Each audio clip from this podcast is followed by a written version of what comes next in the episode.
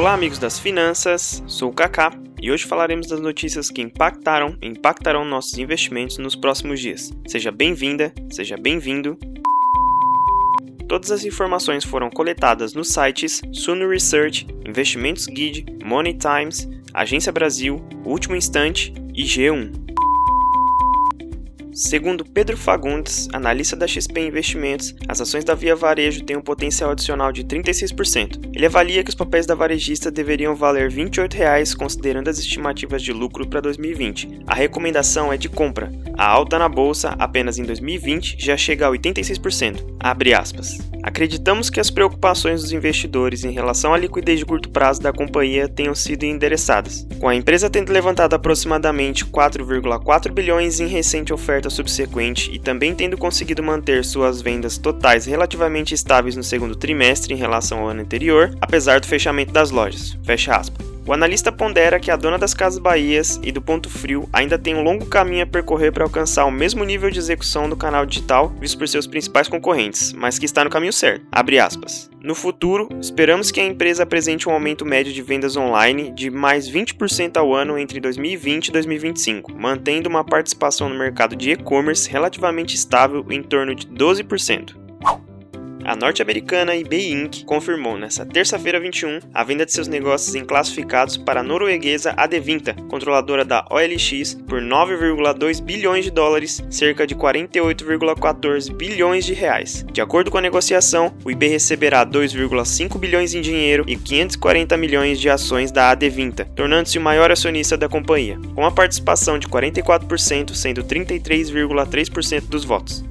Abre aspas. A Devinta se torna a maior empresa de classificados do mundo, com um portfólio único de marcas de marketplace. Fecha aspas. Afirmou o CEO da Adevinta, Rolf Eric Risdal. Além da OLX no Brasil e da francesa Le Bon Coin, seus maiores negócios, a Devinta possui participações em dezenas de empresas na Europa, América do Norte e África. Dessa forma, a companhia passará a atuar em mais de 20 países, sendo o mercado europeu sua maior força. A Devinta terá uma receita estimada de 1,8 bilhão e um EBITDA próximo de 600 milhões. O executivo afirmou que a pandemia do novo coronavírus impulsionou marketplaces online e alguns sites da companhia receberam mais tráfego em junho que no mesmo período de 2019, se recuperando da forte queda registrada em março. Isdal salientou que gostaria de continuar como executivo-chefe da empresa e que a Adevinta procurará mais aquisições após a conclusão do negócio com a eBay. As ações da empresa subiram quase 40% na bolsa de valores de Oslo com a confirmação do negócio. Ao passo que a Adevinta possui um grande portfólio de empresas, o eBay também possui um grande leque de participações societárias. O eBay Classfield Group inclui as marcas Gumtree e oferece anúncios online para mais de mil cidades em todo o mundo. A companhia registrou um lucro operacional de 83 milhões e receita bruta de 248 milhões no primeiro trimestre deste ano.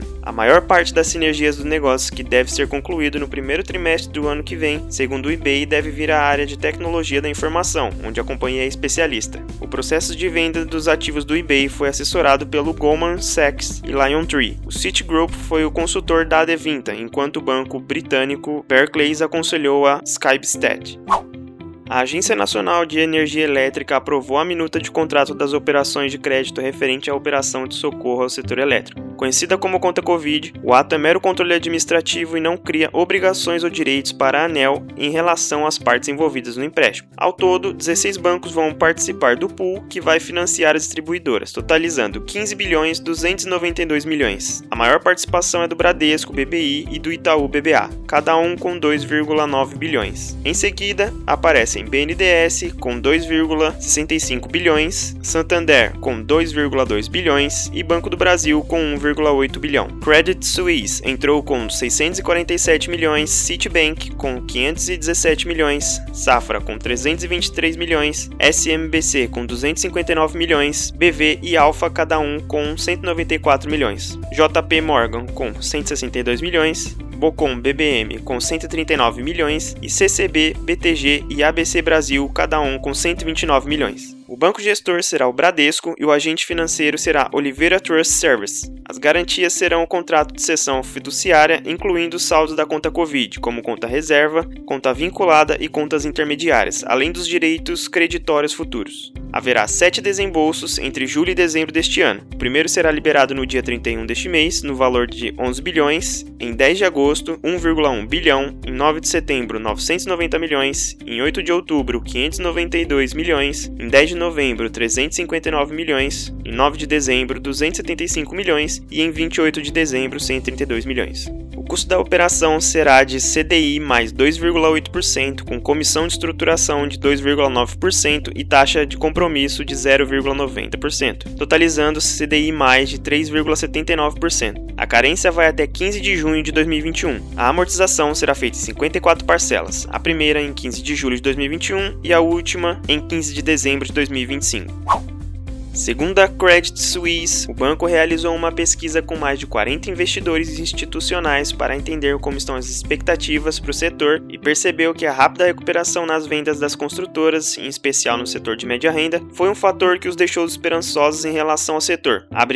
Os dados operacionais melhores do que o esperado aumentam o otimismo na aceleração do ciclo imobiliário e vimos os investidores se tornarem ainda mais positivos com o aumento do setor. As habilitações de baixa renda comprovam sua resiliência, mas vimos a maioria dos investidores encontrando a renda média como a melhor maneira de jogar. Fecha aspas. Informaram os analistas Daniel Gasparetti, Eduardo Costa e Vanessa Quiroga. Os analistas notaram que nesse cenário os investidores estavam menos entusiasmados com a Ezetec, em uma avaliação mais cara e uma pior dinâmica operacional de curto prazo, enquanto a Cirela foi o destaque por um momento operacional positivo e uma avaliação mais barata, principalmente quando comparada com outras empresas. A Iven também se destacou na avaliação dos acionistas, principalmente após o anúncio do potencial IPO de sua joint venture, a Melnick Even. Na ação MDNE3, os analistas não viram nenhum empecilho na avaliação positiva, já que os investidores concordaram com o desconto excessivo para os pares. De acordo com o documento, quanto à baixa renda, tende ao comércio mais movimentado entre os habitantes locais, enquanto a maioria é ignorada pelos investidores internacionais.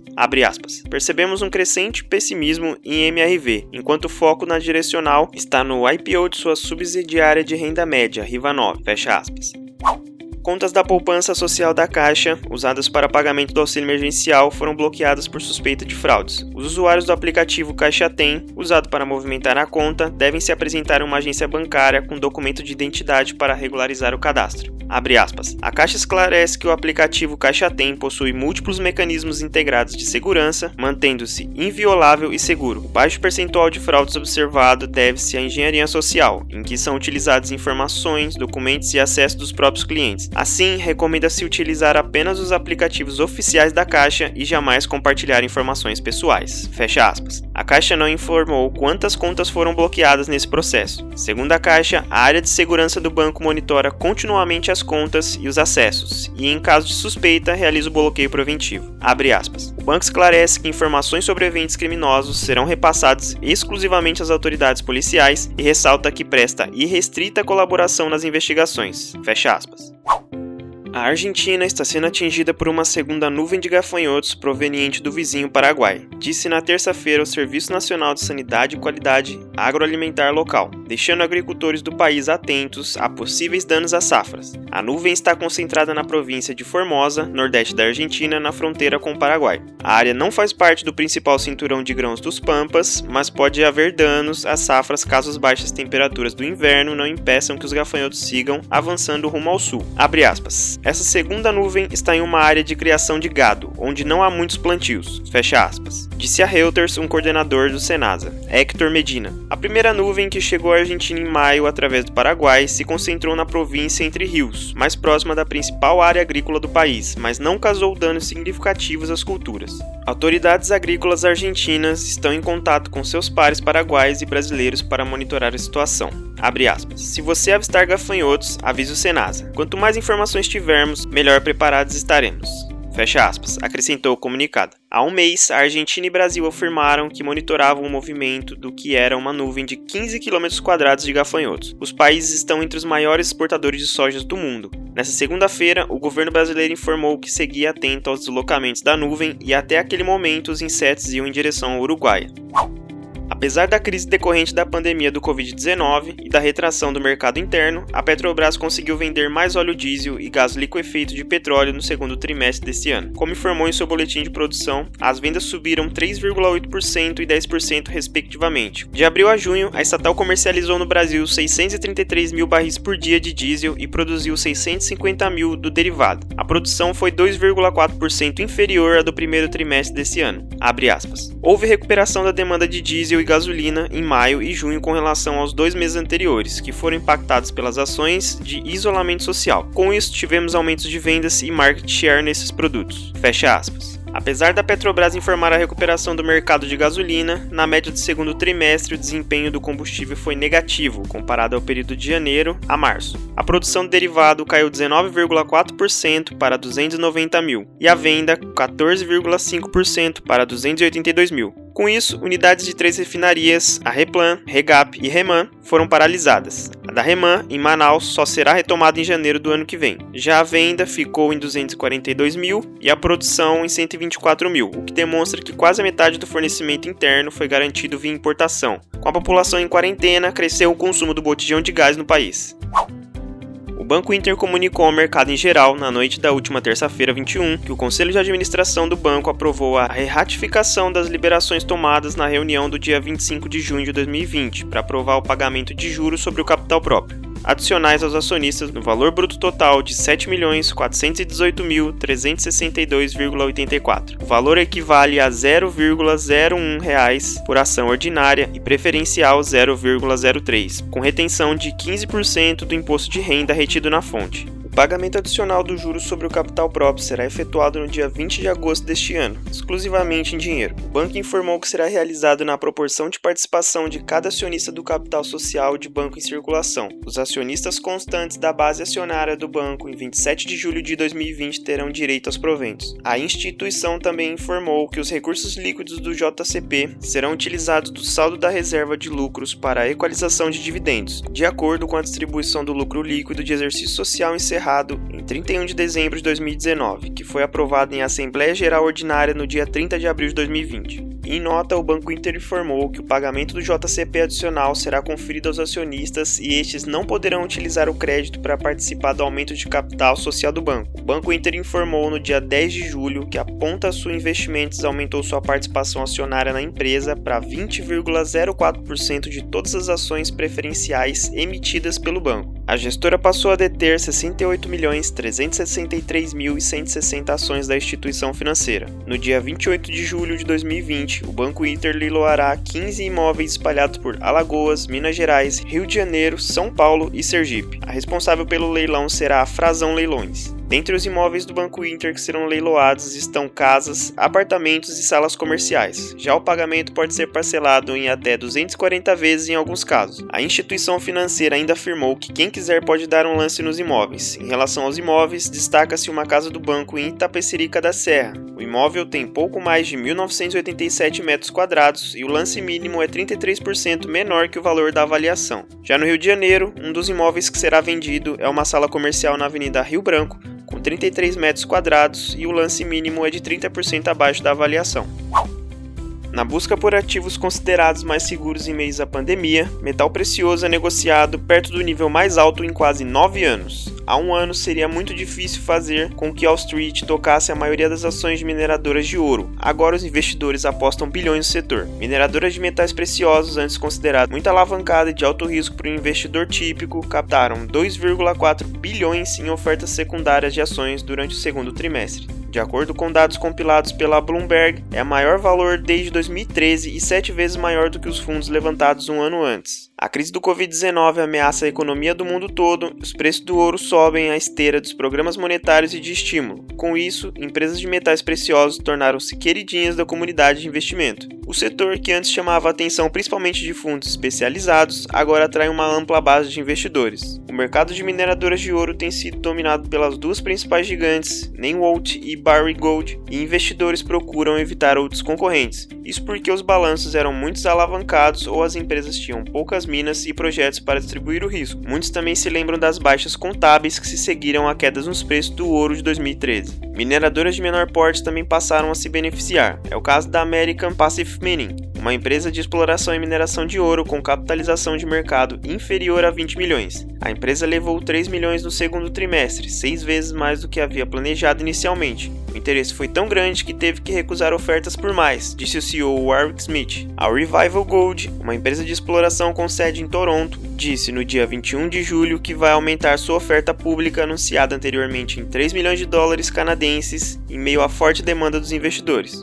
O preço do ouro à vista subiu 1,3% no dia 21 de julho, perto do nível mais alto em quase nove anos principal índice da Bolsa de Valores brasileira, a B3, operou em leve alta na quarta-feira do dia 22 do 7, tendo de pano de fundo o começo da temporada de balanço no país, enquanto no exterior, Estados Unidos e China ocupavam os holofortes. Às 10h05, o Ibovespa tinha alta de 0,04% a 104.349 pontos. Com o resultado, a Bolsa Paulista acumulou alta de 9,74% no mês, mas ainda tem perda de 9,8% no ano. O cenário mais cedo, a VEG abriu a safra de resultados das companhias listadas no Ibovespa nessa manhã, com lucro líquido de 514 milhões no segundo trimestre, alta de 32% ante o mesmo período do ano anterior. Já no exterior, os Estados Unidos disseram à China para fechar seu consulado em Houston, aprofundando a deteriorização nas relações bilaterais, e uma fonte afirmou que Pequim considerava fechar o consulado norte-americano em Wuhan.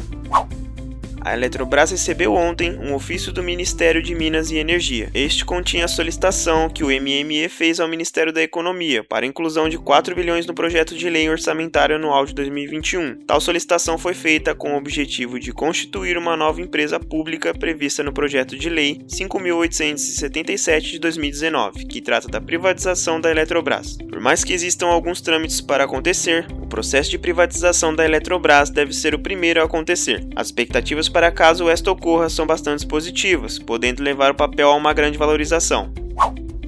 No dia 22 de 7 de 2020, o dólar acelerou a queda e bateu mínima de 5,10 no mercado à vista, perto do fim da manhã desta quarta-feira. Há um desmonte de posições cambiais, tanto no NDF quanto nos mini contratos de dólares, afirmou Jefferson Rudge, CEO da corretora Correpart. O gerente da tesouraria do Banco da China no Brasil, Jairo Rezende, diz que a moeda americana amplia a queda recente, refletindo mudança de humor local conjugada com notícias internacionais. No exterior, Rezende cita o pacote de ajuda fiscal europeu, as negociações do governo americano em torno de novos estímulos, avanços em vacinas contra o coronavírus que estão pesando mais do que a cautela com a tensão entre Estados Unidos e China. Por volta do meio-dia 8 nessa quarta-feira, dia 22 do 7, a Qualicorp opera em queda de 4,7% no Ibovespa, cotada a R$ 28,41. Já a VEG operava como a maior alta da Bolsa de Valores de São Paulo, cotada a 66,75, variando positivamente 11,47%. Na última terça-feira, o ex-diretor da Aliança, empresa da Qualicorp, Elon Gomes de Almeida, admitiu o pagamento de aproximadamente 5 milhões para o Caixa 2, a campanha do senador José Serra. Almeida, que era diretor-presidente da empresa Aliança, fechou o acordo de delação premiada com a Justiça Eleitoral de São Paulo. A delação, de acordo com a informação do jornal o Globo, foi base para operação da Polícia Federal e do Ministério Público Eleitoral que prendeu o fundador e ex-presidente da Qualicorp, José Peripieri Jr., na manhã da última terça-feira 21. Já a VEG, seu balanço, informou que, de abril a junho deste ano, a margem líquida da empresa foi de 12,7%, 0,9 pontos percentuais acima do registrado durante o mesmo intervalo de 2019. A receita operacional líquida teve alta de 23,7% para 4,06 bilhões frente a 3,28 bilhões da comparação anualizada. Investidores estrangeiros ingressaram na B3 com 1,3 bilhões no pregão da última segunda-feira, dia 20. Neste dia, o Ibovespa fechou em alta de 1,49% aos 104.426 pontos, com giro financeiro de 39,2 bilhões. É a primeira entrada diária acima de 1 bilhão registrada desde 20 de abril. Em julho, a bolsa representa um saldo negativo de 4,091 bilhões em recursos estrangeiros, resultado de compra de 172,911 bilhões e vendas de 177,002 bilhões. No acumulado em 2020, os investidores estrangeiros já retiraram 80,596 bilhões do mercado acionário brasileiro. Número de usuários ativos mensais do aplicativo da CIA saltou de 534 mil para 2,67 milhões durante a pandemia do Covid-19. Com as restrições de deslocamentos impostas no país, a varejista investiu pesado em marketing digital e no modelo de multicanalidade, abrindo possibilidade de vendas via WhatsApp, entrega direta e até drive-thru em shoppings. A presença de novas marcas no marketplace da CIA também foi intensificada. Esses esforços foram recompensados e o número de novas instalações mensais do aplicativo da empresa saltou de 193 mil para 1,4 milhão entre janeiro e maio. Fecha aspas. Complementou o analista Breno Francis de Paula, autor do relatório divulgado pelo Banco Inter. As margens permanecem adequadas, mas a receita líquida, que atingiu 977 milhões no primeiro trimestre do ano, tem pressionado os números da companhia. A queda do faturamento é explicado principalmente pelo fechamento das lojas devido à pandemia, já que no período pré-Covid os resultados estavam em linha com nossas estimativas, com o SSS alcançando 7,3%, fecha aspas, disse o analista da Inter. A CIA chegou a fechar 100% de suas lojas no fim de março. Lembrando que a CIA chegou a fechar 100% de suas lojas no fim de março.